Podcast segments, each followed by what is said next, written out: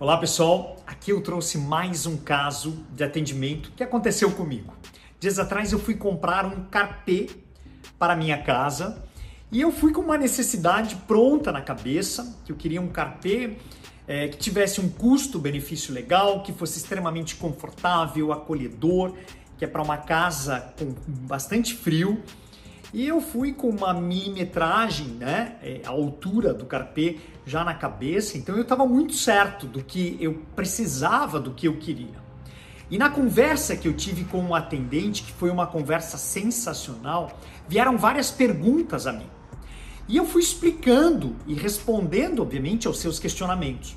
E ele desenhou mentalmente um racional e uma entrega muito diferente da minha necessidade inicial e depois ele me contextualizou, ele me mostrou que o que eu precisava estava muito diferente daquilo que eu queria, daquilo que eu demandava inicialmente.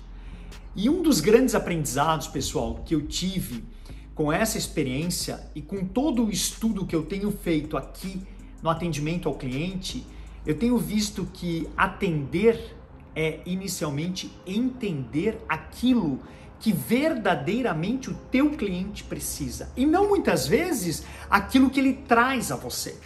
E realmente, nós fomos construindo o atendente e eu uma jornada que na entrega ele me entregou, ele me vendeu algo diferente daquilo que realmente eu tinha planejado.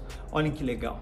Dica de ouro: entenda antes de atender, entenda para atender. Valeu, pessoal!